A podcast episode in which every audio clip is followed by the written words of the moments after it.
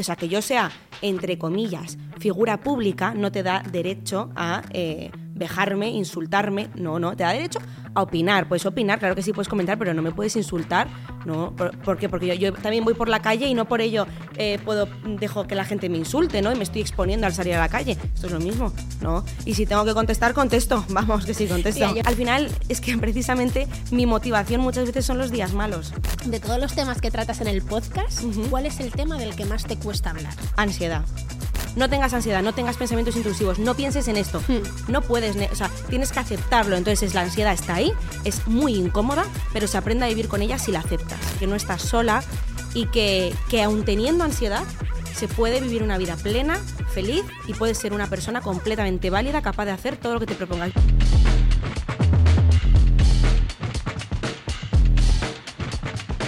Hola gente preciosa, soy Mami Reporter y arrancamos con otro episodio del mejor podcast que puedes ver y escuchar, que no es otro que Fuera de Lugar, el podcast de Viajes Carrefour que presenta una servidora, Mami Reporter. Antes de empezar con la invitada de hoy, que os va a encantar, os tengo que contar un pedazo de notición y es que con Costa Cruceros vuelven las vacaciones. Reserva ya tu crucero para 2024 o para este invierno por solo 50 euros. Navega por el Mediterráneo, por las islas griegas, por el Caribe o por Emiratos desde solo 699 euros. Con bebidas, cuotas de servicio y tasas de embarque incluidas. Corre, vete corriendo a Viajes Carrefour y reserva tu crucero con costa con hasta 300 euros de descuento. Yo no me lo perdería. Corre, ves corriendo a tu agencia Viajes Carrefour más cercana o a la web. Y ahora sí, os quiero presentar a esta preciosidad que tenemos como invitada, que es Cris, bueno, Blanco, Cristina Blanco. Ella tiene más de medio millón de seguidores en Instagram, casi 3 millones en TikTok, que se dice rápido, pero ojo. Empezó haciendo vídeos de covers y al final se fue un poco más hacia los vídeos motivacionales y eh, tiene un podcast que es maravilloso que se llama Como si nadie te escuchara. Bienvenida, Cris. Estamos súper contentos de que estés aquí con nosotros. Yo de estar aquí. Mil gracias por invitarme. Bueno, cuéntanos un poco, para la gente que le pilla así un poco de sopetón y no te encaje del todo, cuéntanos quién es Cris Blanco.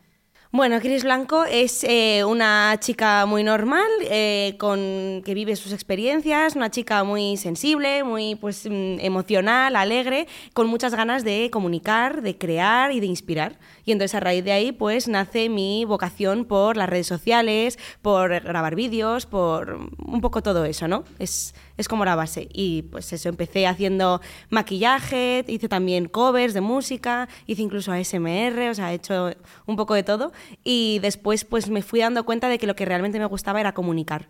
Y ahí fue cuando empecé con el podcast, como si nadie escuchara. O sea, en redes más o menos, ¿cuánto tiempo llevas a Prox? Eh, haciendo cosas en redes sociales, muchos años, igual 6, 7, pero dedicándome a esto profesionalmente e invirtiendo tiempo de forma constante, dos años acaban de hacer. Vale, vale. O sea, dos años, sí. Y de todo esto que nos acabas de decir, ¿qué es lo que realmente más te motivó a, empezar a compartir tus experiencias en redes? Bueno, como te digo, yo había experimentado con otra clase de contenido porque yo tenía muy claro que a mí lo que me gustaba era crear, ¿no? Entonces yo estudiaba Derecho y ADE, que es una carrera pues mucho más seria, más formal, más eh, que da menos lugar a la creatividad. Y yo notaba que mi vena creativa estaba ahí necesitaba salir de alguna forma. Y entonces encontré en las redes sociales un poco como ese refugio, ¿no? Yo llegaba a mi casa después de haberme estado estudiando unos tochos así, después de haber estado en clase, y yo decía, ¿qué puedo hacer para liberar esta vena creativa que tengo dentro? Y ahí empecé, pues, de verdad que es que hice de todo. Hice vídeos de fitness, de recetas de tortitas saludables, de maquillaje, de ASMR, música, luego empecé con la música, con las covers, y ahí fue cuando dije, necesito algo más, o sea, tengo algo más que compartir. Y pensé en un podcast, porque en ese momento los podcasts estaban como muy en auge, no tanto como ahora, que es que todo el mundo tiene un podcast. ¿Quién no tiene un que está fenomenal, ¿eh? Vivan los podcasts. Pero es verdad que en aquel, hace dos años había bastantes, pero todavía no había ese boom impresionante. Y dije, pues igual un podcast, porque si a mí lo que me gusta es hablar y comunicar, el podcast puede ser buena idea. ¿De qué hago el podcast? Bueno, pues eh, para mí la salud mental siempre ha sido algo que ha sido muy importante. Yo he sufrido y sufro de ansiedad, entonces... Eh, y además soy una persona muy sensible, siempre notaba que había cosas que yo vivía que igual no se hablaban tanto. Y dije, pues voy a hacer un podcast como si fuera tu amiga contándote estas cosas. Y ahí es cuando empecé. El podcast es una pasada, ¿eh? a mí me encanta. Muchas gracias. decirlo, es muy guay. Mil gracias. ¿No, ¿No te dio miedo como, me- como abrirte tanto, ¿no? Como contar tus experiencias personales de una manera tan abierta, ¿no? el, que, el que la gente supiera tanto de ti. ¿Te, Sí, te dio miedo en un sí. principio? Creo que lo que te da miedo no es la gente que no te conoce, sino la gente que te conoce. O sea, cuando empiezas a hacer esta clase de cosas, a mí por lo menos la opinión pública, vamos a decirlo así, o sea, de, de, de Pepe 45, que no le conozco de nada, me da igual. Sin embargo, me importa más lo que pueda opinar la chica que me conocía del colegio o de la universidad, o mi tía, o mi primo segundo. O sea, eso sí es cierto que dices, ostras, es que esta gente que me ve todos los días como si nada, de pronto se va a enterar de esto, esto, esto, esto. Pero de verdad que yo creo que la vocación que yo tenía era tan grande y tenía tantas ganas de comunicar y sabía que el impacto podía ser mucho más positivo que dije, es que me da igual. Y llega un momento en el que ya eh, te empieza a dar igual, porque sigues a tu corazón y, y- y tiras con lo que sea. Qué guay. Sí. Ahora mismo te dedicas solo a las redes sociales. Sí, ahora mismo sí. Eh, bueno, estoy, ya he escrito un libro, se está procesando, están ma- maquetándolo tal, y luego las redes sociales y el podcast. Pero voy a empezar ahora un máster de periodismo en televisión. Ah, qué guay. Sí, porque me gusta mucho comunicar y quiero pues formarme más, sí. ¿Y cuánto tiempo desde que empezaste pasó hasta que pudiste vivir de las redes? Puf, eh, mínimo, o sea, un año. Yo empecé a vivir realmente de las redes hace un año. O sea, si, si llevo dos años seria, vamos a poner que llevo dos seriamente, Sí. aunque antes hubiera hecho muchas cosas, ¿no? Pues el primer año nada, el primer año era todo de crecimiento, de hacer contenido, de crear mi propia imagen, mi, como mi marca, por así decirlo, ¿no? Y a partir del año es cuando me empezaron a llegar ya, pues, eh, propuestas, campañas con marcas, colaboraciones, eventos y estas cosas. Pero relativamente rápido, pero teniendo, en pero claro, si no tienes en cuenta que antes estuve cinco años haciendo otras muchas cosas, pero lo que es el podcast, eh, como un año así. Sí. Que al final hay mucho trabajo por detrás que la gente no Exacto. ve, pero, pero que en el tela. fondo no fueron dos años, fueron seis, porque en esos seis años que yo estuve haciendo otra clase de vídeos, otra clase de contenido, yo estuve aprendiendo mucho de grabar, de editar, de eso, de crear una, una imagen, incluso las cosas más tontas, entre comillas, como puede ser el maquillarme, qué tipo de maquillaje me hago, qué peinado, qué... Todo eso pues se va aprendiendo con el tiempo, sí. Y tía, tú con, con todo lo que te abres y cuentas tus experiencias, y al final es súper guay porque eres una persona muy real, pues como somos todos, ¿no? Que al final las redes es muchas veces postureo puro y duro. Y a mí me encanta eh, estas cuentas que, que no, que te enseñan todo, ¿no? Por lo que vivimos todo, cada persona, sí. las cosas malas y las cosas buenas. Eh, ¿Recibes mucho hate? Y si lo recibes, ¿cómo lo gestionas? Que es algo importante. Pues Sí, eh, no recibo mucho hate, sí recibo hate, sobre todo en ciertos vídeos específicos. Yo creo que cuando uno se te hace viral de pronto, llega a mucha gente que no es tu público habitual y entonces ahí sí que da lugar a, a bastante, a bastante hate. Eh, al principio me lo tomaba muy mal porque yo soy una persona muy sensible y es verdad que no era algo que me que, me, que, dijera, me da exactamente igual lo que diga esta persona de mí, eh, pero con el tiempo me he ido curtiendo y sobre todo he ido entendiendo que al final esa gente conoce una parte de mí minúscula, que es un vídeo de 30 segundos en el que te estoy contando una historia puntual de mi vida y van a decir, ay, pues eh, tu novio no sé qué, pues vaya frontón tienes, pues estás gorda, es que me da igual. O sea, sé que es una persona que no me conoce, no...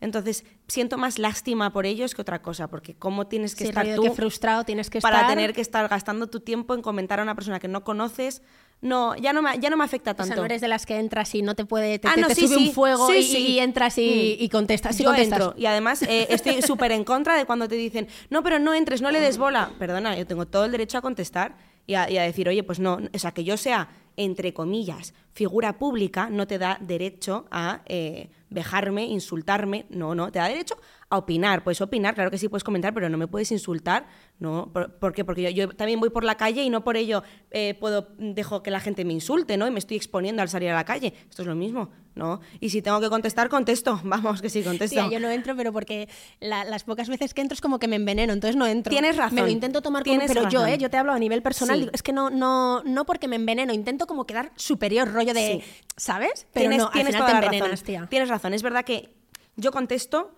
y luego eh, llega un momento en el que digo, no. O sea, contesto puntuales. O sea, no todos los contesto. Pero si hay alguno que diga, es que esto no es justo porque no es así, no lo puedo evitar. Es que no lo puedo evitar, tía. Lo, lo tengo ahí, es como... Y, y además, si vuelvo como media hora después, y además que sepas... Se me olvida decirte Sí. que eres un cabrón. Exacto, sí, sí, sí. Tía, y hay uno que siempre me pone, que, que de aquí le mando un saludo, tío, sigue comentándome porque ya te echo de menos cuando no lo haces, que el capullo siempre, todos los vídeos, tía, se te está pasando el arroz. Y tía, el día que no veo su comentario digo, Cabrón, No, que se claro. me está pasando el arroz y no me lo estás recordando. y ya Claro. está, que le echo de menos y todo. Necesito que me lo digas. No, sí, total. Yo, por ejemplo, que hago bastantes vídeos hablando de mi relación de pareja, pero no por nada, sino porque forma parte de mi vida y forma parte del contenido que yo hago, que son emociones, relaciones, tal. Sois muy cookies. Ay, muchas gracias. De todo el rato. Eh, es, es que solo hablas de tu novio. No, a ti solamente te saldrán esos vídeos en tu, en tu, para ti, en tu página de TikTok, ¿no? Pero yo, si te metes en mi contenido, hay muchísimo más. Lo que pasa es que, lo que te- lo que- los que te están saliendo a ti son esos. Tú me dirás por qué, ¿sabes? Pero siempre hay alguien que tiene algo que decir. Siempre, siempre, tía, no, no. Pero nos suben, el, nos suben el engagement, o sea que, que sigan, que sigan. Tía, y has dicho que has hecho muchas cosas, rollo covers, maquillajes, demás, pero con lo que has despuntado, que lo haces muy bien y lo petas, porque es así con cada vídeo, son los vídeos de motivación. ¿Por qué crees que a la gente nos gustan, me incluyo, tanto los vídeos de motivación? ¿Crees que es porque vivimos en una, una sociedad ahora mismo que funciona muy rápido, que estamos todos bastante jodidos, diciéndolo claramente, y necesitamos escuchar mensajes motivacionales? Sí. ¿O por qué es? Sí, además eh, yo creo que mm, si hay algo por lo que creo que se diferencia mi contenido, entre comillas, de otro contenido de- del mismo estilo, es porque yo lo, lo- lo hago de una forma muy real, muy vulnerable. O sea, yo no te digo, esto es lo que tienes que hacer, porque tal, porque cual. No, yo, te- yo entiendo cómo te sientes, yo me siento así, lo hago desde la experiencia, entonces la gente empatiza mucho contigo. No es como que yo te diga una frase al uso, te diga, tienes que hacer esto. No, yo te digo, yo me estoy sintiendo así, entonces lo que a mí me ayuda cuando me siento así es esto. Y a la gente le gusta mucho, y me, incluyo yo misma, vernos reflejados en los demás y decir, ostras, me está pasando lo mismo que a ella. Si ella está pudiendo, yo también puedo. Es una, es una manera de, de empatizar, de, de sentir que tienes a alguien. Y es verdad que hoy en día estamos muy jodidos, eso es así. O sea, nos sentimos muy solos, tenemos mucha ansiedad, la salud mental es algo que ahora mismo está muy, muy presente, porque, bueno, o muy ausente, o sea, la falta de salud mental está muy presente porque todos estamos muy mal. Entonces es verdad que es un contenido que, que ayuda, que da confort, da sensación como de que no estás sola y eso es, pues sí, es real. La gente se identifica, sí. La al final dicen, no, no soy raro, es que lo que me pasa a mí le pasa a esta chica y lo está contando de una manera súper natural. Efectivamente. Yo creo que el tema de la salud mental cada vez lo estamos haciendo más público, por decirlo así. Gente que, pues, que tiene voz, ¿no? Como, como puede ser tu caso y, y creo es que súper que necesario. es súper y, importante, pensamos, que- y pensamos que no, porque yo, por ejemplo, de hecho lo he dicho más de una vez, vivo en una burbuja de las redes sociales, de pues em, seguir a mucho, con- mucho contenido divulgativo, de salud mental. Entonces pienso que ya todo el mundo como que está muy concienciado. Pero luego no es la realidad, porque yo salgo de esa burbuja y me voy a otros contextos, contexto laboral, contexto del pueblo en el que veraneo, cualquier tontería, ¿no? Y te das cuenta de que no está tan normalizado como yo me pienso. Ya, o como O sea, que todavía estar. falta, Ya, falta trabajo. Efe- Bueno, y por no hablar, por supuesto, de que para poder eh, tú permitirte una salud pública, o sea, una sanidad pública, eh, está un poco regulero ese sistema. Sí, quiero luego- decir, es muy luego- difícil. luego vamos a hablar de eso porque Claro. tiene tela O sea, que queda mucho por hacer, quiero decir. Sí, sí, sí, tiene, tiene tela marinera. Tía, no sé si a ti te ha pasado, porque yo conozco, bueno, pues lo típico, ¿no? Influencers o creadores de contenido, y todos están, eh, a nivel salud mental, están muy mal. Eh, me incluyo, por supuesto. Y, y no, Vaya, de verdad, y gente, y, y cada vez que, o sea, muy mal en el sentido de que la gente está, el tema de las redes les está afectando Ajá. mucho, la gente va a terapia, y, y la gente que crea contenidos, eh, la mayor parte tiene ese problema. Sí. No sé si tú, gente que conoces también, también te has dado cuenta que, que todo el mundo... A mí personalmente no me pasa porque, si te das cuenta, yo precisamente por estar mal empecé en redes. O sea, mi orden fue invertido. Al revés, no es que yo empecé en redes y entonces empecé a tener ansiedad, es que yo la ansiedad ya la tenía de antes. Y por eso empecé a hablar de ansiedad. Entonces yo ya, pues en ese sentido estaba trabajada y ya había ido a terapia, ya conocía lo que era la ansiedad. Sí es cierto que las redes sociales pueden ser muy... eh, muy, ¿cómo se dice? Tienen mucho truco, ¿no? Porque al final te obsesionas mucho con los números, ah, cuando es tu medio de vida también te puedes obsesionar con el dinero, con las campañas, tal, y pierdes el foco. Entonces, para mí es muy importante redirigir. O sea, cuando yo noto que, me- que estoy perdiéndome en los números, estoy obsesionándome con este vídeo no ha llegado a las visitas, Cris, párate a pensar, ¿por qué has empezado esto? ¿Realmente lo has empezado para tener un millón de visitas o porque no quieres que nadie se sienta tan solo como tú te sentiste en tu día? Ya, pero es que eso es muy importante, eso que estás diciendo, ¿eh? porque yo creo que todos pierden el foco en algún momento, perdemos el foco en algún momento y hay que volver a por qué haces esto. Exacto. Cu- ¿Cuál es? Por- más que nada porque si además si pierdes el foco, pierdes la esencia, si pierdes la esencia, pierdes el éxito. Pero o es sea, que, va tía- todo encadenado. Entonces, tú tienes que recordar cuál es tu inicio, cuál es tu origen, por qué empecé yo a hacer esto. Y cuando vuelves a encontrar ese fuego que hay en ti, ¿no? Pues te reinventas o ya encuentras la manera. Está bien tener en cuenta los números y, y preocuparte por el trabajo que haces, ¿no? Pero, al pero no obsesionarte, porque si te obsesionas lo pierdes todo. Entonces, para yo en ese aspecto creo que tengo la cabeza bien amueblada. En otros aspectos, la verdad que no.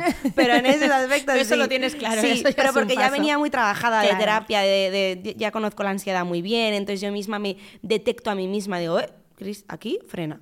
Entonces, pero sí conozco a mucha gente cuando vamos a eventos y estas cosas y hablas con la gente, te das cuenta de que todo el mundo, sobre todo la ansiedad de este vídeo no ha ido bien o es que no me están llegando campañas, es que Ese, esa es la mayor preocupación, tía, lo de este vídeo no me ha ido bien, porque si es lo que hago siempre. Claro, y entonces lo borras o tal, y entonces yo hay que hacer una exposición. Yo, yo, yo también, ¿eh? yo he No, subido no, no, vídeos por y los he borrado es porque que creo que es algo de lo que hay que hablar en serio, Sí. porque creo que lo hacemos todo y yo a veces me fijo en gente y digo, ha subido este vídeo y voy al rato sobre todo promos y digo, uy, ya no lo tiene, ya se ha traumatizado, digo, ay, o, y me siento muy los likes. Que eso es otra. No sabía ni que se podía ocultar los sí, likes. se pueden ocultar los likes, claro. Sí, sí, sí. Entonces, le- eh, sí, para que te salga más, eh, no sé quién y más personas, en vez de salirte eh, 10.000 likes, te sale más personas. Yo eso no lo hago, ¿por qué? Porque para mí es una terapia de exposición, de decir, tenga 4.000 o tenga 10.000, tú has hecho este contenido, te gusta, ¿no? Déjalo estar. Tenga los likes que tenga. Tía, tal cual. O Tal sea, cual, así, tal, tal cual. tía. Eh, no te diré que no ha habido veces que luego lo he borrado, ¿eh? aquí, aquí honesta- honestamente. Pero sí es verdad que, que dices, tienes que, no puede ser que tu contenido, que, tú, que lo que tú quieres transmitir dependa de un número. Ay, me encanta escuchar esto, de verdad. Ay, muchas gracias. ¿Cuál es tu mayor, mayor, mayor motivación al hacer un vídeo de, de los tuyos? Depende mucho, porque como hago muchas temáticas diferentes en el podcast y tal, eh, mi mayor motivación es, eh, como te digo, que no quería, em, esto empezó porque yo no quería que nadie más se sintiera tan sola como yo me sentía en su día, ¿no? Yo quería que, que, que ese contenido que yo consumía a las 3 de la mañana cuando estaba teniendo un ataque de ansiedad o cuando no me encontraba bien, eh, quería ser yo esa persona, que la gente como que encontrara un poco ese refugio en mí, además de las ganas que tengo de comunicar, de crear lo que me gusta, el mundo audiovisual, eh, me encanta. O sea, siento que es algo tan, tan divertido, tan inspiracional, el poder crear cosas que la gente luego va a consumir y que puede impactar a su vida, ya sea entreteniendo, haciéndote reír, haciéndote llorar, me, fascinaba. Entonces yo dije, pues como no tengo los medios para hacerlo fuera de mi casa, porque no soy, no, no, no soy periodista, no he estudiado comunicación audiovisual, eh, lo hago en mi casa, en mi habitación, con una cámara y un micro, con lo que tengo. Y así empezó. O sea, al final, si le echas ganas y es genuino, al final sale.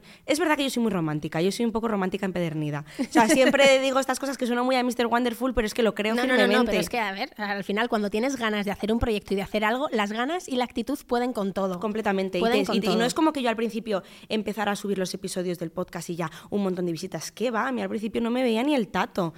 Eh, es importante, tía, y es que esto, esto- esto lo hablo mucho con, con creadores y con Sí. influs y tal, que, que me hace mucha gracia, porque claro, ahora todo el mundo empieza a crear y, los vídeos se te pueden disparar más fácilmente, pero esto es una carrera de fondo. Com- vamos, esto es una carrera de fondo, de crear tu comunidad real, Sí. de tener ganas, tía, Sí. tener actitud, disfrutar con lo que haces y poquito a poco crear una gran familia. Es que es una carrera de fondo, día a día. o sea, que un vídeo se te haya viralizado no significa que tú ya tengas una comunidad o que tú ya te dediques a eso, no, simplemente es, es porque el algoritmo es- te ha ayudado en cierto aspecto, ¿vale? Pero lo que es crear una comunidad, una marca, por así decirlo, una, un mensaje, todo eso es día a día. O sea, la constancia es lo más importante en redes, sin duda. Totalmente, totalmente. Sí. Y, y en tu caso, que hablas mucho del tema de la ansiedad, eh, bueno, se ve que tú estás curtida, ¿no? Que, que- que te conoces, pero me imagino que también tienes días pues, más plof, como todos, Mm, sí. días más tristes. En esos días que es complicado, ¿cómo sacas un vídeo de motivación o cómo te pones a grabar? Es, es mucho, ¿no? Yo pienso, el otro día em, fui a ver un- los jamming, los que hacen improvisación, que son unos sí. cracks, y estás todo el rato escojonándote. Yo pienso, ¿cómo esa gente o cómo tú, en un día chungo, cómo sacas la, la energía para hacer un vídeo? Pero es muy diferente, porque ellos al final tienen que salir, también lo pienso yo mucho cuando voy a, a musicales o cuando voy a monólogos, ¿Verdad? pienso, esta persona puede estar teniendo un día de mierda y está aquí poniéndonos la, la buena cara, haciéndonos reír. Eso me parece, vamos, de admirar completamente. Lo mío es muy diferente por dos motivos. Primero, porque yo al final, como me muestro mucho desde la vulnerabilidad, si yo tengo un día de mierda, te digo, tengo un día de mierda, ya está. ¿Me notáis mal? Es lo que hay, o sea, no, no lo puedo evitar. Entonces no tengo que, que fingir, ¿no? Porque es parte de la gracia de mi contenido. Y en segundo lugar, porque tengo una cámara, no es lo mismo. Yo le doy al play, le doy al pausa. Ya está, o sea, y me recompongo y vuelvo a empezar. Pero al final es que precisamente mi motivación muchas veces son los días malos. Y son las veces que me pasan cosas malas, porque es de- cuando aprendo, cuando cojo experiencia, cuando eh, tengo emociones nuevas que igual no había tenido antes y digo, uy, pues, oye, me estoy sintiendo así, pues igual hago un vídeo. O sea, yo aprovecho mucho ese tirón, es mi inspiración de- para poder grabar, Claro, eso- ¿sabes? eso es un puntazo, Es ¿eh? un Eso es un puntazo. puntazo. Sí, sí, sí. Que luego, hay, eh, pre- precisamente los días que mejor estoy, es los días que más me cuesta grabar, Porque digo, estoy tan bien que es que ahora mismo, o sea, A ver, ¿qué no tengo nada que contar. Bueno, te puedo contar algo positivo, ¿no? Te puedo contar una historia guay. Sí, intento también de vez en cuando intercalar con un contenido un poco más alegre o un poco más... Porque yo soy una persona muy alegre, o sea, aunque en mis vídeos así en esta faceta de comunicadora, entre comillas, no se note, yo soy súper alegre. Lo que pasa es que cuando me pongo en mood grabar es como pim, pam, pim, pam, ¿sabes? Pero sí. ¿Y te has planteado volver a subir otro tipo de vídeos, pues como decías, de maquillaje, cocinando, Sí. lo de los covers, o ya vas a tirar solo por esto que te funciona y que es lo que haces muy bien, que es el tema de, de la motivación, de... Sí. Me, voy a, me voy a dejar llevar un poco, sinceramente. No me voy a cerrar las puertas porque al final eh, creo que en esto de las redes hay que reinventarse una y otra vez, ¿no? Siempre con tu esencia. Pero es verdad que voy a seguir mucho el hilo de comunicadora. O sea, sí es cierto que, me- como te digo, me quiero formar más en esto. Entonces sí me gustaría pues igual hacer otro tipo de contenido más de actualidad, yo que sé, comentando noticias, otras cosas. Pero no, no creo que vuelva, nunca digas nunca, ¿eh? Pero no creo que vuelva a hacer contenido de- de música y tal. Me gusta mucho la música, pero creo que no, ya no es lo mío. No, no, no te raya a veces, imagínate, tú haces tu contenido, ¿no? Pero a lo mejor te apetece de repente hacer algo de música. No te raya decir, ¿sabes? Como, sentir que ya solo puedes hacer lo que haces. Que si de repente haces contenido de música, ostras, todos los que hacen contenido de música van a decir, y esta intrusa de repente, porque a mí me pasa. De hecho, ahora tengo ganas de hacer un tipo de contenido que no voy a decir aquí porque ya lo haré. Que digo, que digo, uy, a ver si van a pensar que es que se quiere subir. No, y es que se quiere subir al carro. Y no es eso, es simplemente que yo, por ejemplo, hago las preguntas, que es lo que me flipa. Pero a veces hago cámaras ocultas y ya me, han- me hacen comentarios rollo de, ah, estás intentando imitar a no sé quién y me da cosa de ahora hacer lo que quiero hacer y que de repente me digan, ¿qué, qué pretendes? ¿Hacer de todo? ¿Te ha pasado esto? Eh, sí, yo creo que ese es un miedo que tenemos todos los creadores. En mi caso es más, es más bien eh, que la gente diga, esto no es lo que me interesa, entonces no lo voy a consumir. ¿Sabes? De ella, yo tengo en- yo pienso en Chris y pienso, pues eso, el podcast, vídeos motivacionales, de, de reflexiones, y si de pronto empiezo a subir música, lo mismo me dicen, ya no me interesa. ¿Sabes? ah, tú vas más por ahí. Sí, Sí, Ah. yo voy más por ahí. Fíjate, no, me- no me importa tanto que me digan, ah, ya la vas a copiar a esta. No, porque al final es que yo sé que no lo estoy haciendo y que lo estoy haciendo porque me gusta. Pero sí me, sí el cambio de contenido, además yo como he hecho muchas cosas de estas en redes, me he dado cuenta de lo importante que es mantener como una línea y una imagen, porque si no confundes mucho a la audiencia, ¿sabes? Si yo hoy subo maquillaje, mañana cocina, a no ser que seas un perfil ya con una imagen muy formada, como por ejemplo, te podría decir, por poner un ejemplo, ¿eh? María Pombo. Es una persona que salga cocinando, salga bailando, salga cantando, salga haciendo lo que sea, la gente la va a ver. Es porque es María claro. Pombo. O las Kardashian, por ejemplo, yo qué sé. Eh, Yo en ese nivel no estoy, tampoco es algo que quiera hacer. Entonces, como te digo, yo le voy a seguir mucho la línea de la comunicación. Quizás en otros aspectos, no siempre hablando de emociones o de vídeos motivacionales. Igual mañana me ves comentando una noticia de, yo qué sé, del corazón. No creo, porque no es mi tal. Sí, pero pero- lo, voy a, lo, lo voy a hacer. Pero igual, igual música y tal, no. Si no, siempre se puede integrar. Yo, por ejemplo, hago muchos vídeos de maquillaje, de Get Ready With Me, arréglate conmigo, o prepárate conmigo, porque arréglate, yo, no estamos rotos, ¿sabes lo que te digo? Sí. Pero eh, prepárate conmigo y lo hago mientras te cuento una reflexión o te cuento una experiencia. Lo combinas ahí un poco. Siempre hay maneras. Ya, tía, lo de Get Ready With Me, ¿de dónde ha salido eso que era todo el mundo? Me entra una gana de hacer un Get Ready With Me, pero digo, Get Ready, Re- digo, Get Ready With Me para llevar a mi hija al cole. Y he pensado en hacerle humor de rollo de ponerme un chándal a lo loco, ¿sabes? Sin arreglarme Claro. nada y salir, porque ¿de dónde ha salido eso que estáis todo, está todo el mundo como loco? No lo sé, yo, yo, la- yo lo hacía, o sea, yo, yo tengo Get Ready With Me, de hecho tengo uno en mi canal, en mi canal de YouTube, de cuando tenía 17 años, que está oculto. Pero que decías Get Ready With Me. Sí, decía Get Ready Ah, With yo Me. pensé que es que ahora está todo el mundo No, loco. en Digo, YouTube, necesito en saber YouTube. quién fue la primera persona que hizo el Get Ready With Me. Pues alguna de estas tipos, ¿sabes quién es Yuya? No. Yu- bueno, pues alguna de estas de YouTube de antaño, de... Sí, y ahora de- como que se ha puesto otra vez como de moda, en ¿no? Claro. Al Pero- final, pero brutal. hay contenidos que... Hay, hay formatos que funcionan. En TikTok, en, en Instagram, en YouTube, donde sea. Tengo ganas de decirlo, get ready with me para ir a una fiesta. Algo así. Es Hazlo, que, es que no me pega hazlo. nada, quita, quita. Vosotros lo hacéis muy bien, yo no, no, no. ¿Qué te iba a decir? Una pregunta interesante. ¿Alguna vez, aunque haya sido rápido, se te ha pasado dejar las redes sociales? No, a mí no. Mm-mm. No, no, no. Nunca. nunca. O sea, la verdad que de momento nunca. Igual en unos meses te digo sí, pero de momento no. No, no, no. Es que además yo soy muy persistente. O sea, yo es algo que, que- que tengo, que soy muy persistente. Que no, que si un día va mal un vídeo o tal, sé que forma parte del proceso, pero yo sigo, sigo. Insisto, vuelvo siempre al foco. Y como el foco es las ganas que tengo y la motivación que tengo dentro, es que no se me apaga ese fuego. No se me apaga. Soy muy pasional. Qué guay. ¿Y cómo te hacen sentir los comentarios? Porque siempre hablamos de hate, ¿no? Y todo esto que está tan, ¿no? En auge. Sí. Pero ¿cómo te hacen sentir los comentarios de la gente que te dice, oye, me has ayudado un montón, me has ayudado a superar tal situación, ¿no? Que, que ves que, que Pues les has hecho que su vida sea mejor. es, es también es parte de la gasolina. ¿No? Al final tú sabes que hay alguien ahí que, que de repente alguien me escribe, que a mí esto me hace muchísima ilusión, ¿no? Porque tú tienes una audiencia muy grande, en mi caso, pues es verdad que tengo una audiencia muy grande, pero se te se te olvida, no sabría decirte. A veces piensas que son solo números, ¿no? Pero de pronto ves que una personita me escribe el domingo por la tarde y me dice, oye, Cris, ¿a qué hora vas a subir el podcast? Que estoy en casa esperando a que lo subas. Ah, qué Yo, cookie. A mí en ese momento pues se me derrite el corazón, ¿sabes? Digo, es que, ven, que te quiero cobrar besos. Pues me encanta, me motiva un montón y me hace seguir y seguir y seguir y, y- y realmente es, en- es muy gratificante porque es por lo que empezaste, ¿no? Entonces es muy guay. Claro, y ves que estás ayudando a la gente y eso es una, eso es una maravilla. Claro, yo siempre digo que ayudar es una palabra muy grande, por eso a mí no me gusta decir ayudar, porque ayudar es como algo muy, muy wow. Simplemente es como dar compañía, confort, entretener también, o sea, es, es esa sensación de compañía. Por eso Mm, yo siempre digo lo de la amiga virtual. acompañada, claro. Sí, sí, Que se sientan que no están solos. Exacto. Que, que al final es, es mucho. es muy bonito. Sí. Vamos a cambiar de tercio, ¿vale? Y nos Venga. vamos a ir con las preguntas rápidas con Venga. Mami Reporter, que son preguntas que tienes que contestar con una palabra. Ah, ok, ¿Vale? El reto es conseguir eh, contestarlo con una palabra, Muy ¿vale? bien. Mm. Voy, ahí es como un tomada casi, ¿no? Vale, vale, Dale. como un ping-pong. sí, total. Peor edad, año de tu vida. Eh, peor edad de mi vida, eh, cuando tenía... Ay, pero es que es solo una palabra, espérate, mierda. Eh, ¿Cuántos años tenía? Ve- 22. 22, vale. Persona que te inspira. Mm, Inés Hernán. ¿Qué es lo último que te han regalado? No me has regalado. No me has regalado nada. Eh, ¿Qué es el último que me ¿Qué es lo último que has regalado? Eh, maquillaje. vale. ¿Cuál es la persona más famosa que conoces? Jedet. ¿Quién? Bueno, luego me cuentas. Estilo de música favorito. Pop. Soy muy básica. Vale. ¿Vídeos motivacionales o vídeos cantando? Vídeos motivacionales. ¿Ser sensible, virtud o defecto? Virtud. ¿Te importa llorar en público? Eh, sí. Las redes Te iba a sociales. mentir, pero. sí. Sí, ahora hablamos de eso. ¿Te- eh, ¿Las redes sociales te generan ansiedad? A veces. ¿Crees que es fácil vivir de las redes? No. ¿Cuántas horas al día le dedicas a las redes? No sé. Todo el día. Only. Si no es una cosa, es otra. Todo el es rato. que tela, ¿eh? Todo, el día. Todo el rato, sí, todo, sí. todo el rato. sí.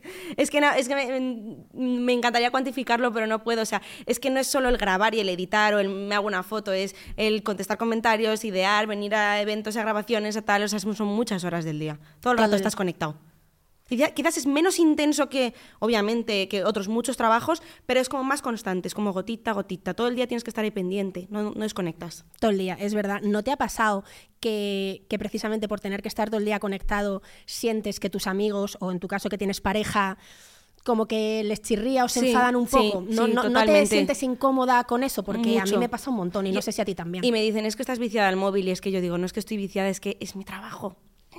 Estoy viciada también. Pero es mi trabajo. Sí, pero no te da un poco, claro, no te da un poco de rabia que no lo entiendan. Em, es como, es sí. que de verdad que es que no es por gusto, es que quiero estar eh, tengo que contestar a los comentarios, tengo que Subir un Reels a esta hora porque es la hora en la que lo suelo subir o porque es la hora en la que mejor funciona, claro que sí, me siento fatal. Pero la- como la gente que me conoce, pues sabe. Entonces yo les digo, oye, perdón, ¿eh? pero es que ahora tengo que poner a subir un Reel.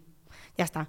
Lo tienen, lo tienen que entender, no les queda más, no les queda más narices que entenderlo. O sea, pero sí hay gente que no lo entiende y que piensa que estás viciada al móvil.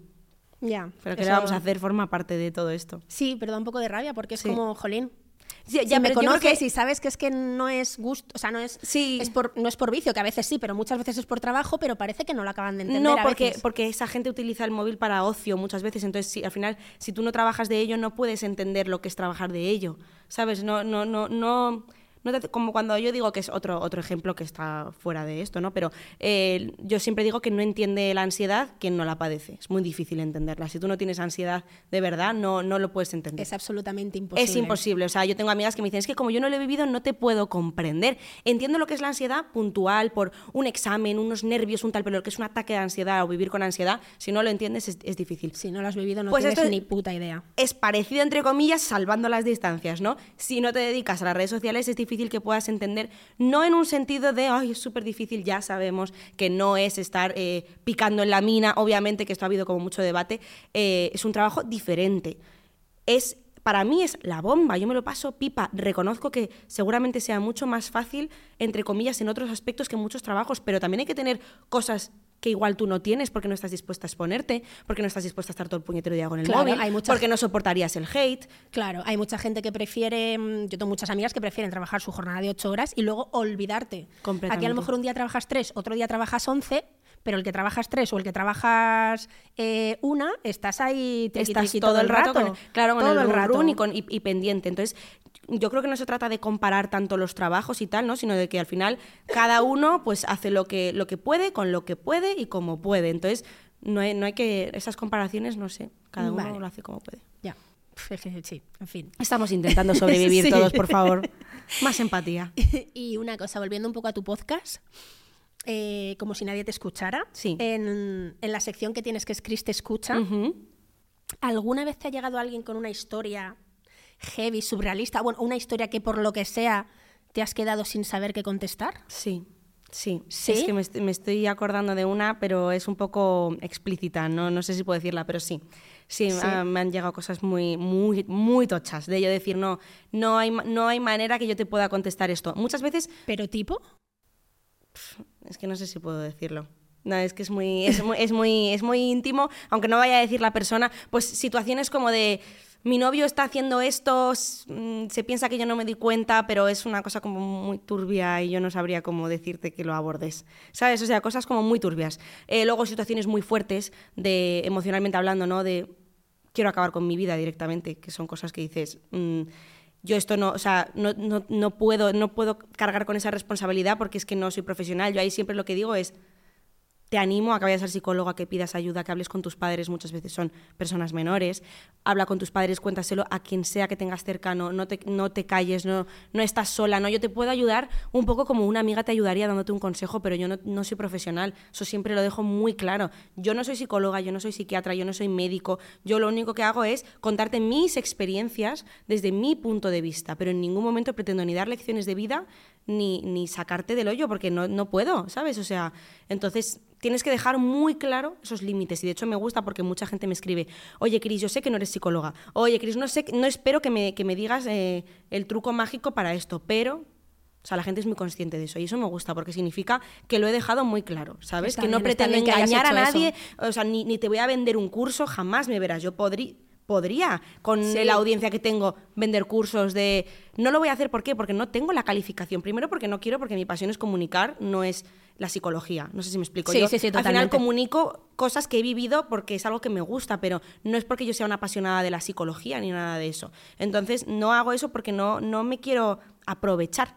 Entonces en ese aspecto quiero ir Y siempre haces como bien, muy ¿eh? porque mucha gente lo, lo haría, Sí. probablemente. Y bueno, pues tampoco lo, lo juzgo, o sea, no, no lo critico, pero es algo que no es para mí, ¿sabes? Entonces yo siempre dejo muy claro ese límite. Claro, no, y está bien, tía, porque hay gente que lo haría y cuando hablamos de temas suicidios, temas, a ver, es que son, Son temas muy serios. mayores, son, son muy complicados, entonces haces muy bien en... En marcar el límite, es como esto es, por eso yo siempre antes de cada episodio o casi siempre digo, no lo digo todo el rato porque no quiero ser pesada, Ya. porque los oyentes que, que escuchan el podcast todas las semanas no quieren escuchar siempre lo mismo, pero yo siempre hago como un disclaimer, ¿no? Como de, yo no soy psicóloga, esto es mi experiencia personal, soy como, esto es como una charla entre amigas, ya está, no hay más.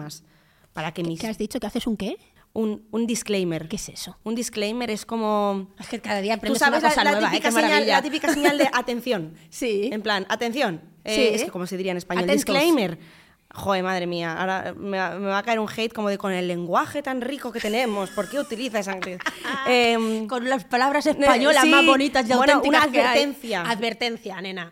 Disclaimer, qué nivel, chaval. disclaimer. Bueno, soy Pero queda súper bien decirlo, lo voy a Queda- empezar a usar. Es que sí, lo he hecho, lo he hecho aposta para hacerme la guay.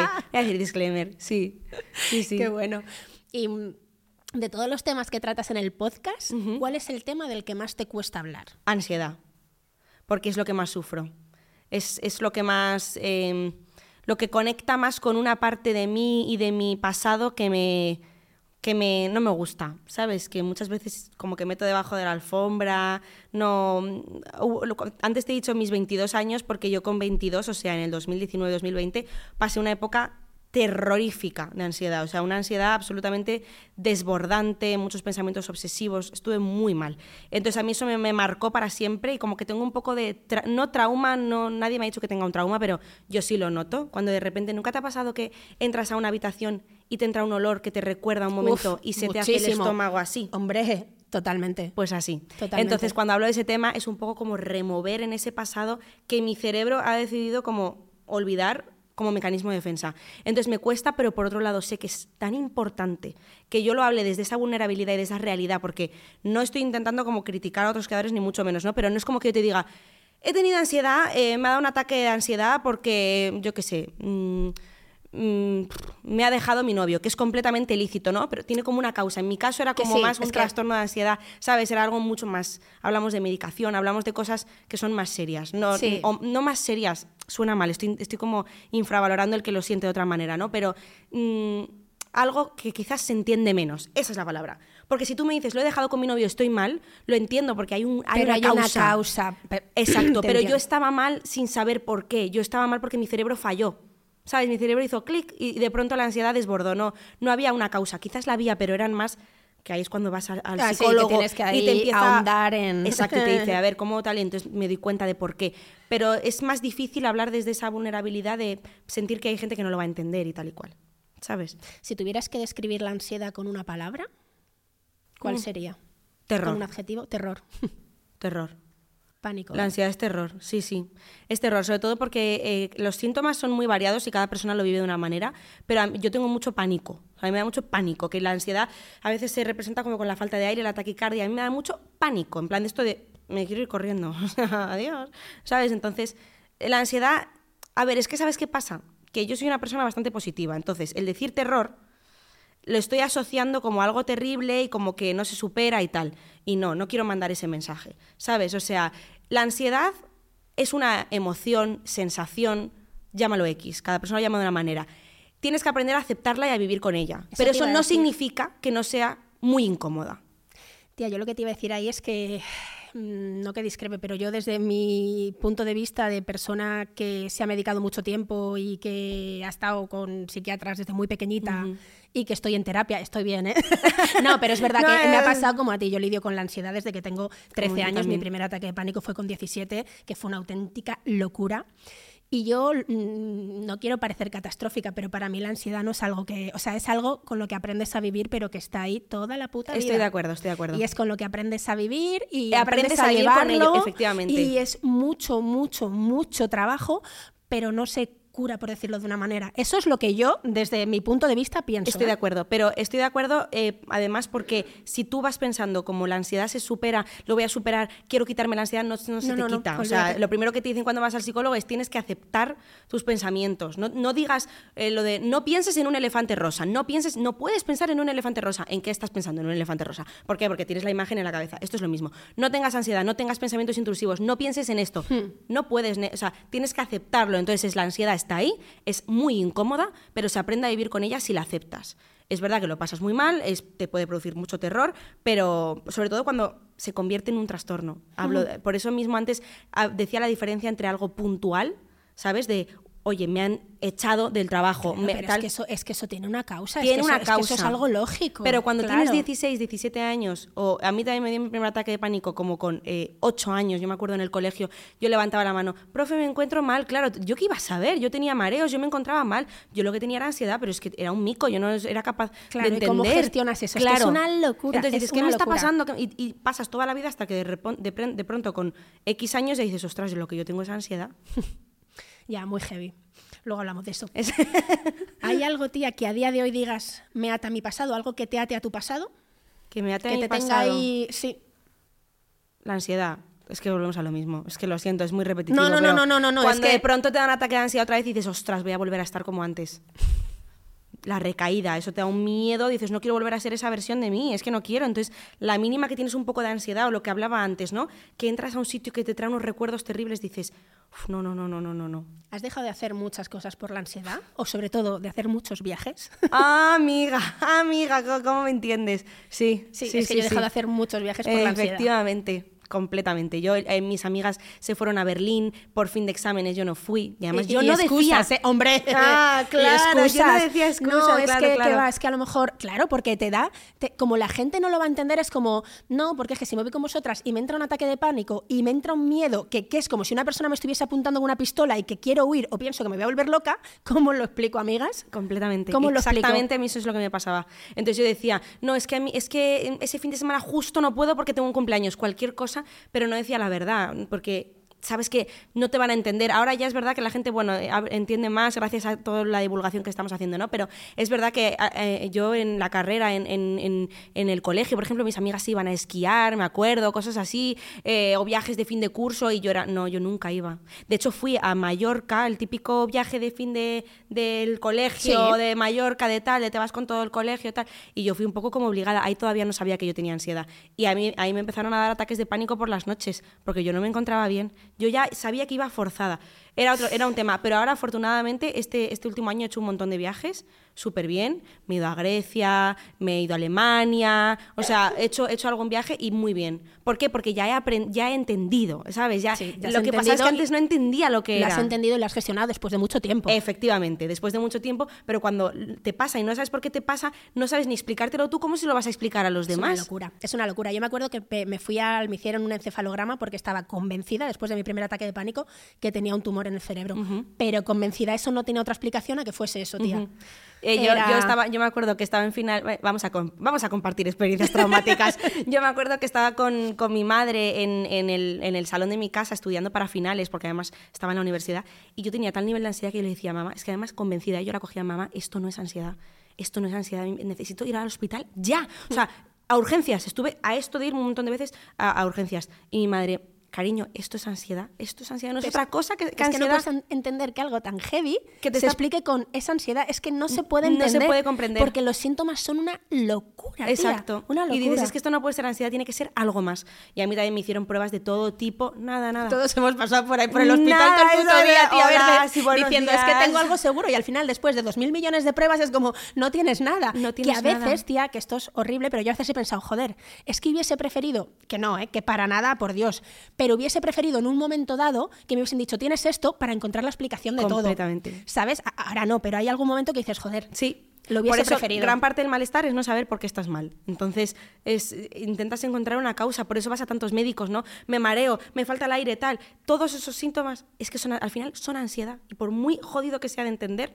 tiene- no te queda otra que decir, vale, es ansiedad. Me tengo que sentar con esta incomodidad y aceptarla. Por narices, no queda otra. Ahí creo que tienes un destacado, en este- un stories de esto destacado, de- con un- haciéndote un tatuaje. Ay, sí. me ha encantado. Sí. Sí, es este, ¿Qué sí. pone?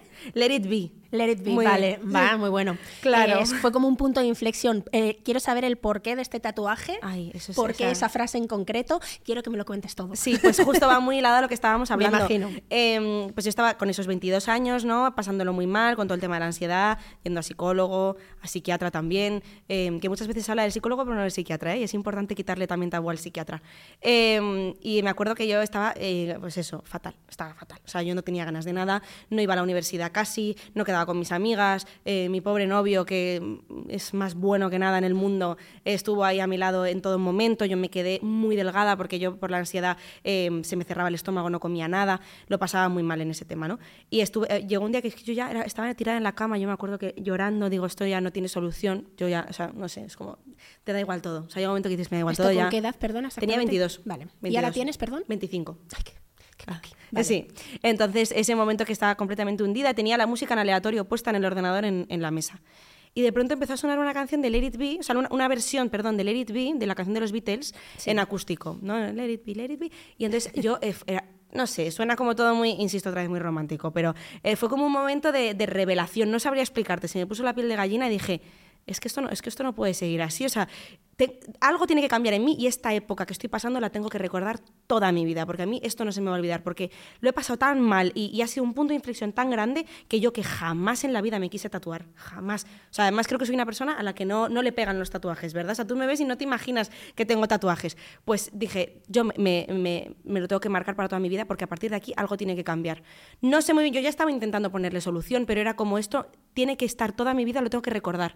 Y entonces me acuerdo que llamé a un amigo mío de la universidad, le dije, Javi, acompáñame, que me voy a tatuar. ¿Estás loca? ¿Qué impulsiva? Mi novio ya era como, "Eh, eh, tira, tira. Así es que... Y entonces me fui, me fui yo eh, súper eh, cagada de miedo, con, con- que yo siempre soy como muy de, hola, ¿qué tal? Llegué ahí, a- a- a- me, me- me tatuó un tío súper tatuado, con la cara tatuada, con música Típico heavy metal, con la barba. de fondo, así. Y yo en plan, ¿qué estoy haciendo? ¿Qué estoy haciendo? Dije, Cristina, esto es que tienes que recordar toda la vida. Mis padres que además no querían que me tatuara, o sea, todo tal.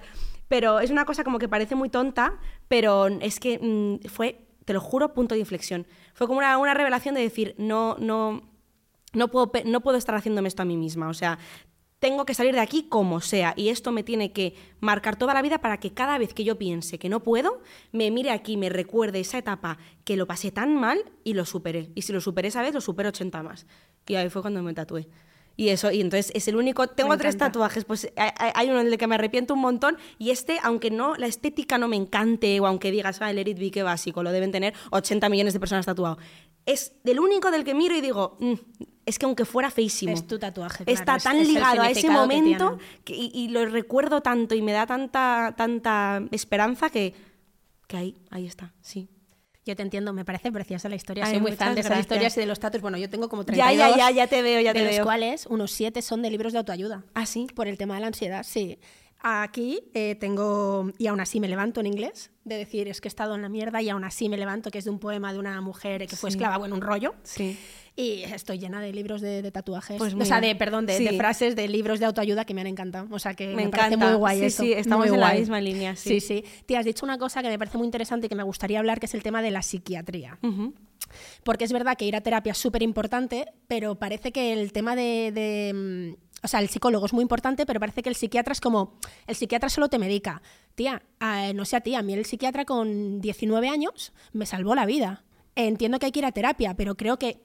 Y es que es un tema del que a lo mejor cuesta un poquito hablar, que es el tema de la medicación. Exacto, ahí ¿vale? está. Yo me he medicado muchos años, muchos, y aunque sea al principio con más, pero luego con, con un cuarto de pastilla, bueno y tal, creo que es importante normalizar que aparte de la terapia el psiquiatra es muy importante y que hay veces que estás en una situación muy límite en la que tienes que ayudarte también de la medicación. Y la gente como que rechaza eso, no sé tu opinión sobre el tema. Completamente de acuerdo. Existe mucho estigma con el psiquiatra y con la medicación. Es como psicólogo vale guay, libros de autoayuda vale guay, háblame de esto vale guay, medicación. mm, Totalmente. estás loca. Me encanta cómo lo acabas de expresar, es que es así. Es que es así, o sea, es como que puedes hablar de eso, pero hasta un límite, ¿no? Cuando empieza a incomodar a la gente. Cuando empieza a incomodar, cuando la gente dice, uy, psiquiatra, uy, eh, mm, medicación, Locura. pastillas, eso. Exacto, la, la gente ya lo ve como algo incómodo, algo raro. Y no, yo me acuerdo que en ese momento, en este, toda esta etapa que os cuento de, bueno, que te cuento, Sí. de, y que os cuento, y que os cuento, de, mm, de, de esta de ansiedad, eh, yo, eh, la psicóloga me dijo, Cris, yo iba a terapia todas las semanas, ¿no? Me dijo, Cris, tú tienes, ahora mismo necesitas medicarte. Yo tenía un, yo, ten- yo era la primera que tenía ese estigma, súper reacia. Me voy a medicar, eso sería como asumir que tengo un problemón y que no, no, no, no me voy a medicar, no sé qué. Y me dijo, Cris, es que ahora mismo necesitas ese empujón, porque todo lo que estamos haciendo en terapia no está sirviendo de nada, porque estás tan mal que no eres capaz de absorber los conocimientos. O sea, no, estás en, en otro, en otra frecuencia. Estás, estás volando, necesitas ayuda. Estás volando. estás o sea, encanta. necesitas ayuda. Y entonces yo, claro, fui súper reacia, pero cuando, llega, cuando estás en un momento tan límite que ya nada te funciona, nada. Nada, la valeriana, el libro de autoayuda, el la valeriana, la valeriana, me descojono yo de la valeriana. La de ocho valerianas me Claro, descojono o yo, sea, tía. Estás que ya no, no puedes más. Dices, tengo que ir al psiquiatra y si me tengo que medicar, me tengo que medicar porque tengo que salir de aquí. Con esto no estoy alentando a que la gente se medique, por y supuesto. menos que se automedique, es que no estamos diciendo eso para por nada. supuesto que obvio, no. pero es que es obvio Pero que si no. Lo que, lo que estoy intentando, lo que estamos intentando hacer es que para esa gente que necesita medicación o que se está medicando, no se sienta un bicho raro, no se sienta que está completamente loca o que está, que loca, por cierto, es una palabra Feísima. muy sí. fea que no se, que no se Sí. debe utilizar, ¿no? No, sino que sienta que, oye, pues al igual que hay gente que, a mí me lo explicó mi, mi psiquiatra como con, con la diabetes.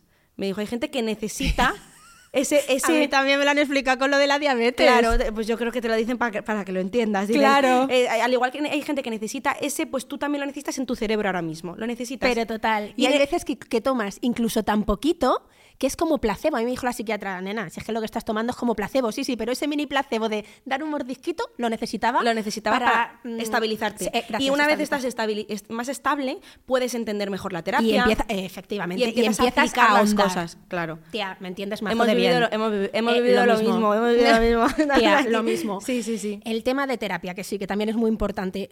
¿No crees que no, esto sí que estoy perdidísima? O sea, no sé cómo habría que hacerlo.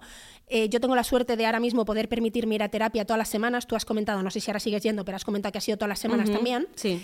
Hay mucha gente que necesitaría ir, que está en situaciones muy límites o no tanto, que no van por un tema económico. Es horrible. ¿Cómo, coño? ¿Cómo? Arreglamos esto, porque es que no, no hay gente que no se lo puede permitir y necesita ir, Es- pero tampoco puede ir por lo público porque vas una vez cada tres meses. Exactamente, porque vas y te dicen, te doy cita eh, cuando haya. Y hay, Claro. hay, eh, en mayo del 2024. Claro. ¿Cómo- dices, no, cómo es lo que, ves tú perdona, eso? es que yo me estoy, me estoy muriendo. ¿Sabes? O sea, lo necesito ya. O sea, es que si no me va a dar algo. Eh, ¿cómo, cómo? Pues eh, seguir con el activismo, seguir divulgando y sobre todo pasar de la palabra a la acción. Es decir, está muy bien que ahora todo el mundo, pero ¿cuántas veces ha hablado en el Congreso de los Diputados de salud mental? Cero, ¿no? Me Realmente. imagino. O sea, ¿cuántas veces se ha puesto encima de la mesa? Cero, me En plan, imagino. vamos a hacer tal. Pero ¿qué deberían, tía? Eh, ¿Cobrarlos? ¡Ay, que se me caen los perlitos! No, no, las perlitas ¿Qué no. deberían cobrar los De verdad que no lo sé. ¿eh? Los psicólogos menos, por ejemplo, yo pago 60 euros la hora. Sí, eso es- es Que la he llegado a pagar como 120 normal. hace muchísimos años. Madre mía, la Sí, hora. sí, eh, sí, pero este tío fue... Bueno, ya te veo.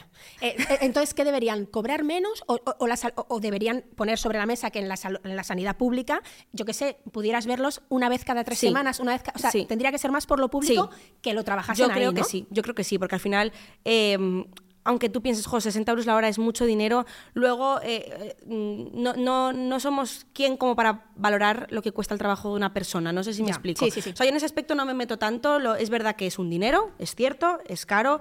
No sé si es caro, pero hay gente, desde luego hay gente para la que es muy caro. Eh, y no te lo puedes permitir.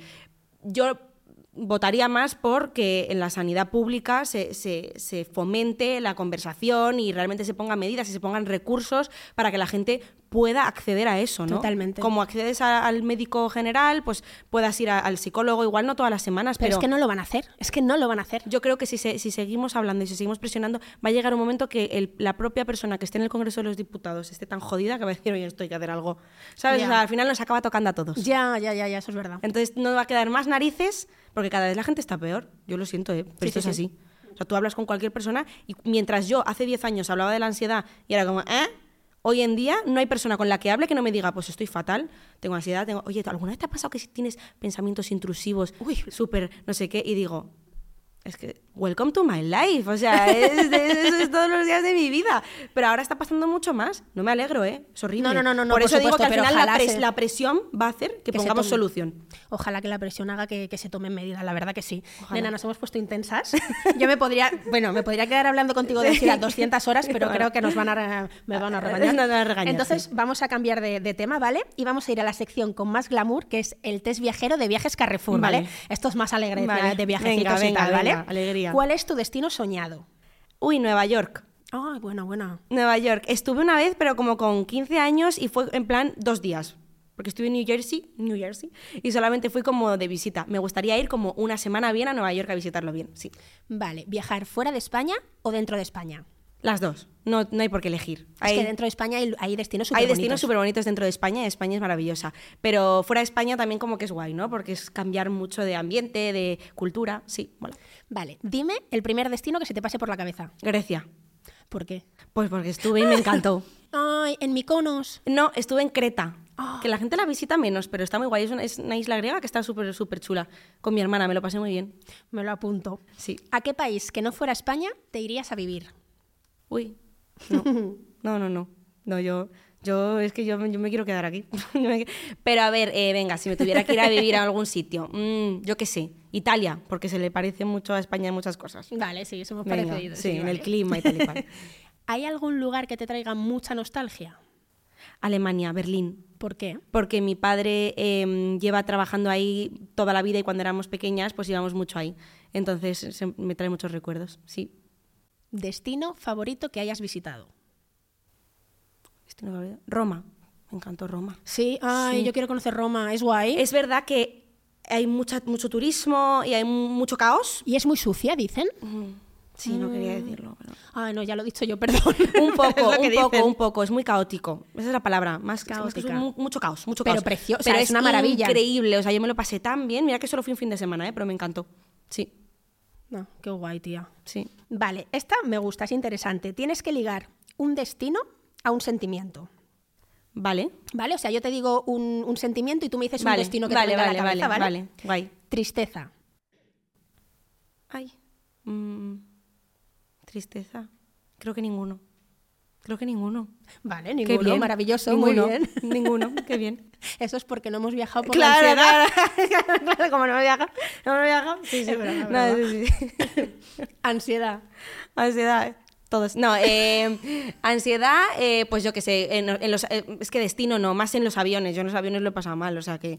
Vale, avión. Se me ocurre, Ansiedad, avión. avión. Vale, felicidad Felicidad, eh, Roma, por ejemplo, venga, que me encantó. y amor. Tenerife, ¡Ay! porque fue el primer viaje que hice con mi novio. Ay, qué bonito. Mm, sí, Qué bonito. la verdad que sí. Qué guay. Vale, pues eh, estamos ya llegando al fin. Sí. Vale, ha sido súper guay, pero te voy a hacer un par de preguntas más. ¿Cómo te ves Poco dentro de 15 años? O 20 años, mejor. 20, o sea, tengo 25, sería con 45 años. Con 45. Vale. Ay, recién pasada la crisis de los 40. Pues me veo, eh, espero, eh, con el amor de mi vida, con dos niños, me encantaría tener hijos, o sea que con dos hijos, ¿Niño y niña? niño y niña, pero, pero vamos, tampoco me voy a poner exquisita, o sea, me encantaría tener dos hijos, eh, formar una familia, eh, también me veo trabajando en lo que me gusta, me veo comunicando, me veo trabajando en, no sé, tele, radio, medios digitales, es lo mismo, contando historias, eh, eh, me veo trabajando de lo que me gusta, creando e inspirando, y ah, pues con mi familia y con salud. Ya está. Vale, me encanta. Bueno, ya Es- es, es- pedir es una mucho vida idílica y yo- cojonuda, ¿eh? Ya, ya. es- Pero la vas que a soy muy romántica, seguro, no, soy no, muy tía. romántica, sí. Yo lo veo ahí, vamos, seguro. Ay, ojalá. ¿Y a quién te gustaría, tía, que trajésemos aquí a, a fuera de lugar? Uy, afuera. Pues venga, Inés Hernán, por ejemplo. Ay, nos encantaría, pero es complicado, es ¿no? que tiene una agenda muy, ap- muy Me apretada. encanta, se la ve muy guay, Es me la bomba, es la bomba. A mí me, me encanta. ¿Tú la conoces? No, no la conozco. Sería un placer, pero me inspira mucho. Me gusta mucho lo que hace. A mí también me gusta un montón. O sea, me inspiro mucho de ella. O sea Inés que- Hernán, si nos estás viendo o escuchando, o- pues nos encantaría que vinieras, por supuesto. Claro que sí, claro que sí.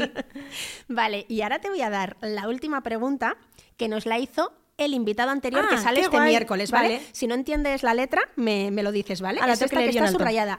La lees, la contestas y luego ya, cuando terminemos, tú nos escribes uno para el siguiente invitado. Siempre he querido tener una tarjetita de es estas. que queda, a que sí, queda, Queda- como muy queda como fácil. muy como- profesional, sí. Sí. Vale, pregunto. Es la que está subrayada, ¿eh? A ver si vas a leer otra. Eh, eh, eh, eh. ¿Puedo le- leo, leo el, el- Yo me a- quiero a- no, dedicar no, a no. esto. A a- desde la interrogación. Vale. ¿En qué persona piensas nada más levantarte y por qué? Esa. En mi novio. ¿En serio? Sí. Qué bonito, Eh, tía. eh, pero, pero porque al final también es verdad. La, la gente va a decir, esta tía es súper empalagosa. No, eh, joder, eh, para una pero- relación en No, España, pero- un par de ellas que hay que van bien, eh, bueno, hype, que, to- que hype. todo puede pasar en la vida, ¿eh? que no estoy diciendo que lo mío sea perfecto ni idílico ni mucho menos, pero es verdad que yo tengo la costumbre de levantarme y darle los buenos días, entonces al final es, es lo primero que piensas, ay, a ver si... ¿Os dais los buenos días todos los días? Sí, Tía, todavía hay... Tía, qué bonito. ¿Eso de verdad puede pasar? sí, los buenos días y las buenas noches. Tía, en serio, todos Sí, los días. Todos los días. Pero que tampoco, tampoco es en plan obsesivo de... No, pero es que está- es tan No, raro hoy en pero- día imaginar a una pareja dándose los buenos días. No, y yo me levanto por la mañana y lo primero que pienso es voy a dar los buenos días. Buenos días, eh, me voy a no sé qué. Sí, mantenemos un poco... Y él te dice, porque es que "Buenos además- días, mi amor", y ya lo es que él y yo no nos vemos mucho, ¿eh? Creo que Ah, también eso sí, cuenta. verdad. No nos vemos mucho, nos vemos una vez a la semana como muchísimo. Entonces, es verdad que si no nos mantenemos en contacto un poco, si no mantienes esas costumbres, al final lo vas dejando, ¿sabes? Es así importante para nosotros, pues llamarnos una vez al día. Eh, ya, no- ya te digo, no es estar todo el día pegada al teléfono, ni mucho menos, pero pequeñas cosas que dices, oye, nos mantenemos en contacto. para- ¿Cuánto lleváis? Seis años, Joder, seis años, madre mía. desde los 19. Qué guay, tía Ana. Pues os deseo muchísimos Muchas más años, gracias. ¿no? De verdad, de Muchas verdad. gracias. Jo, ha sido un placer tenerte aquí. De verdad, tenía muchísimas ganas. Me encanta hablar de todo lo que hemos hablado, que creo que es muy importante. Y si te apetece para terminar, me gustaría que, que dieras un mensaje a la gente que está pasando ansiedad, pues para, para animarles o algo que creas que es importante, un consejo, algo, algo que te nazca a ti. Vale, pues mi consejo sería que todo pasa, Es decir, aunque hemos dicho que la ansiedad es verdad que es algo con lo que hay que aprender a vivir y que está ahí, que está presente, aprenderás a gestionarla. Esos momentos de pico tan terribles pasan porque es imposible que al final siempre vuelves a tu naturaleza, ¿no? Que es estar eh, en calma y estable, aunque tengas tus momentos. Que aceptes la ansiedad, que no luches contra ella, que no, que no pienses, no puedo tener ansiedad porque eso es contraproducente, que es algo normal, que nos pasa a mucha gente, que no estás sola y que, que aun teniendo ansiedad, se puede vivir una vida plena, feliz y puedes ser una persona completamente válida, capaz de hacer todo lo que te propongas. Mira, mí con una ansiedad de narices, delante de cámaras y haciendo un montón de cosas que nunca pensé que podría hacer. Ole, tía. De verdad. Gracias. Ha sido un placer. Igualmente, igualmente. y menos mal que no seguimos porque me pongo a llorar. Ay, qué mona, muchas gracias.